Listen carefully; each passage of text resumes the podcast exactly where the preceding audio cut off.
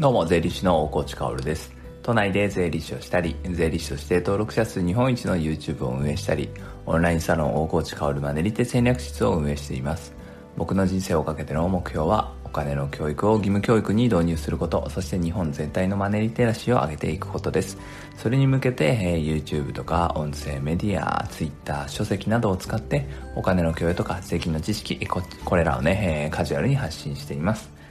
えー、さてね、今日は何を話そうかなって思うんですが、まあ、冒頭ね、ざれ言はやっぱり ちょっと話したいですよね。えー、最近ね、僕思うのはですね、こう、やっぱり習慣化されたものを崩すとめっちゃ調子崩すなっていうのはすごい思っていて、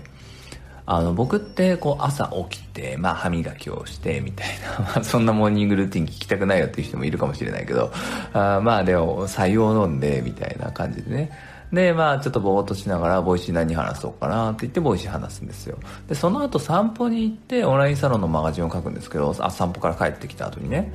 その散歩がね、最近行けないじゃないですか、雨なんで。まあ雨の日も散歩してた時あったんだけど、いや、さすがになと、風も強いしと思って最近散歩行ってないんですよね。そうするとね、調子狂うんですよね。その後一日中調子悪いんですよ。その体調が悪いんじゃなくて、その何かをしようって思った時の動きが鈍いっていうんですか。あそういう感じになっちゃうんですよね。あと自分の中でもこう今日は外出するから散歩なくていいやみたいな感じで散歩しないとやっぱり調子悪いんですよね。なのでやっぱ習慣化されたものを崩すっていうのは良くないしまあ習慣を変えるっていうのもだからある意味でその勇気がいることなんだなって思いますね。なので、今日はまあ雨降ってないですから、散歩にこの後行こうかなと思います。そしてまあ雨の日もね、まあ散歩しようかなって思いますね。そんな感じです。じゃあ本題行きましょう。今日はね、まあ自分の利益しか考えてない人多いよねっていう話ですね。フォロワー数って何なんだろうってことを考えていきたいと思います。僕はまあツイッターのフォロワーがまあそれなりにいて YouTube の登録者も税理士としては一番いて、えー、こう PR 案件っていうものを結構受けるっていうかそう依頼が来るんですよねまあいろんなところからツイッターの DM であったりうんとあとは、えー、と会社のメールだったりあとはブログのお問い合わせからも来たりしますねそれでまあ大体書いてあるのはすごい丁寧な言葉で書いてあるんですよ。やっぱりその向こうも会社さんですから、我が社のこういう商品を PR してくださいと。お金、ギャランティーはこれぐらいで、えー、よろしくお願いしますみたいなことが書いてあるんですよね。まあそれはもうなんかね、初めての人に物を頼むわけですから当然だとは思うんだけど、でもね、それって言葉遣いが丁寧なだけで、言ってることはね、結構ひどいこと言ってるっていうのは、分かってほしいんですよね。フォロワーさんとか登録者さんっていうのはあ今日いきなり増えたものではなくて僕がその Twitter も YouTube もそのユーザーに対しては無料でこう知識を提供している。それでその知識が毎回毎回そのお粗末なものではなくてユーザーさんのためになっているものをこう毎日毎日提供しているからその信じていただけてフォロワーさんとか登録者として残っているわけですよねだから信頼っていうのは少しずつ少しずつ積み上がってきて、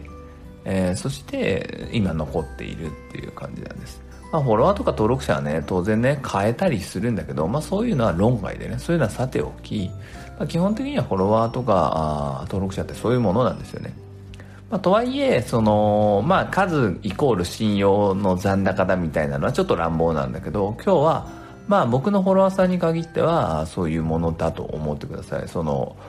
僕は PR 案件をやらないって宣言してるからね。だからそれで残ってきてくれるフォロワーさんなんで、だから、信頼の残高が高いってことです。まあ、つまりどういうことかっていうと、フォロワーさんとか登録者さんの時間を奪うことになるんですね。PR 案件は。これいい商品ですよって宣伝をする。その時にあそうなんだって言ってその商品サイトを見に行くじゃないですか。それでたとえ買わなかったとしても時間は奪ってるわけですよね。そして、えー、まあ、買った場合は時間もお金も奪ってるわけですよ。じゃあそれなりのものが提供できてるかっていうとそれはもう他者依存じゃないですか。僕のサービスじゃないから。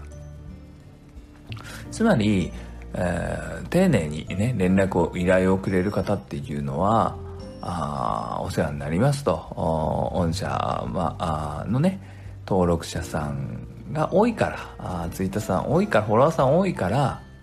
あそこの時間をとお金を奪って、えー、弊社の商品を試してみてくださいって言ってるんですよね。だからどんなに綺麗な言葉を使ってもですねその提案っていうのはあなたの大切なフォロワーさんと登録者さんの信用を削り落としそして彼らの時間とお金を奪ってくださいっていうオファーなんですよ。そう考えるといやそんなことできませんっていうのが当たり前じゃないですか。そう口調がどんなに丁寧だろうとそういう言葉を使っていなかろうとその PR 案件をしてくださいっていうことはそういうことなのでそれはちょっと受け入れがたいなっていつも思うわけですね。そしてそういうなんだろうな PR 案件 YouTuber YouTube で登録者が多い人には PR 案件をしてもらえるんだみたいな空気世の中に流れているそういう空気っていうのはもう本当に嫌だなって思いますね。だからそのまあめったにないけどね。めったにないけどうわ素晴らしいオファーだなっていうのはもう僕のこういう発信とか全部見てる人ですね。えー、あこの人 PR 案件やらないんだって言って、えー、で違うオファーをかけてきてくれる人セミナーをやってくださいとか。でセミナーでも本当にね、あ、るんですよ。そういうオファーもあって最近もあってセミナーしてくださいって言ってもテーマが決まっていてえー、まあ自由にやってくださいって言うけど、まあテーマはなんとなく決まってるんですよ。でもその業者さんが例えば、あその業者のね、その自分の商品を最後売りつけたいがために僕を広告塔として立てたいっていうセミナーねそれもまあふざけてますよねオファーとしてはそのセミナーなんて別に、えー、そんな業者あどんなに大きいそれは上場企業なのかなまあわかんないけどかなり大きい会社だったんですが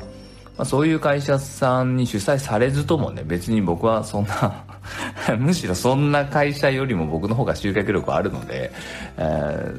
ー、うちの集客力使って、えー、セミナールームを使ってセミナーしてくださいぜひみたいな表向きはいい格好のなんかね綺麗な言葉を並べるんですがあそれは裏を返せばどういう意味かっていうと僕の宣伝力を使って集めたお客さんを焼き尽くしたいっていうことですよ自分の商品売って。そんなことねするわけがないでしょっていう話。なのでまあこれをね聞いて耳が痛いなと思ってる人もひょっとしたらいるかもしれない、まあ、フォロワー数はその宣伝をできる数だとか多ければ多いほど、うんと、宣伝力が上がる商品を売れる確率が上がるって思ってる人がいればねまあもうあんまり僕のラジオ聞いてる人はいないんじゃないかなと思う信じたいんだけどもしそういう人がいればねそれは時代遅れも甚だしいっていうことですね。フォロワーが多いから登録者が多いから PR 案件をするなんていう時代はもう終わっていてもうそれは何て言うんだろうな。信用を削るってそれでいいのって感じ。そのフォロワーとか登録者を裏切り続ける行為をしているってことですからね。だから僕は PR 案件っていうのはやらないわけじゃないんですよ。僕が使っていて本当にいいなと思うものがあってね。それを PR 案件してくださいっていう依頼が来たらあやりますよ。それはやりますやりますよ。だって僕が本当にいいと思ってるの。ただ本当にいいと思ったものは僕なんか気づいたら紹介してるんですよね。昨日も YouTube のサブチャンネルで気になる人4人とか紹介したりまあ、僕がよく言ってるのは会計本のね会計クイズの本とかあお金の大学っていう今大ベストセラーになってる本とかこの辺りの本とかいうのはねもう勝手に紹介してるんですよ。本当にいいものだと思うから、まあ、だから何が言いたいかっていうとねフォロワー数は資産だ。この言葉は間違いないけどその資産なのにそれに火をつけたり削り落としながら自分のビジネスするなよってことですね。PR 案件を受けるってことはそういうことです。フォロワーさん登録者さんの時間とお金を奪って自分のお金を増やすってことですからね。フォロワー数とは何なのかその答えは、まあ、僕たちがね与えるチャンスをもらっているってことですね。そうやって見つめ直すのがいいと思います。それでは素敵な一日を最後まで聞いてくれたあなたに幸あれ。じゃあね。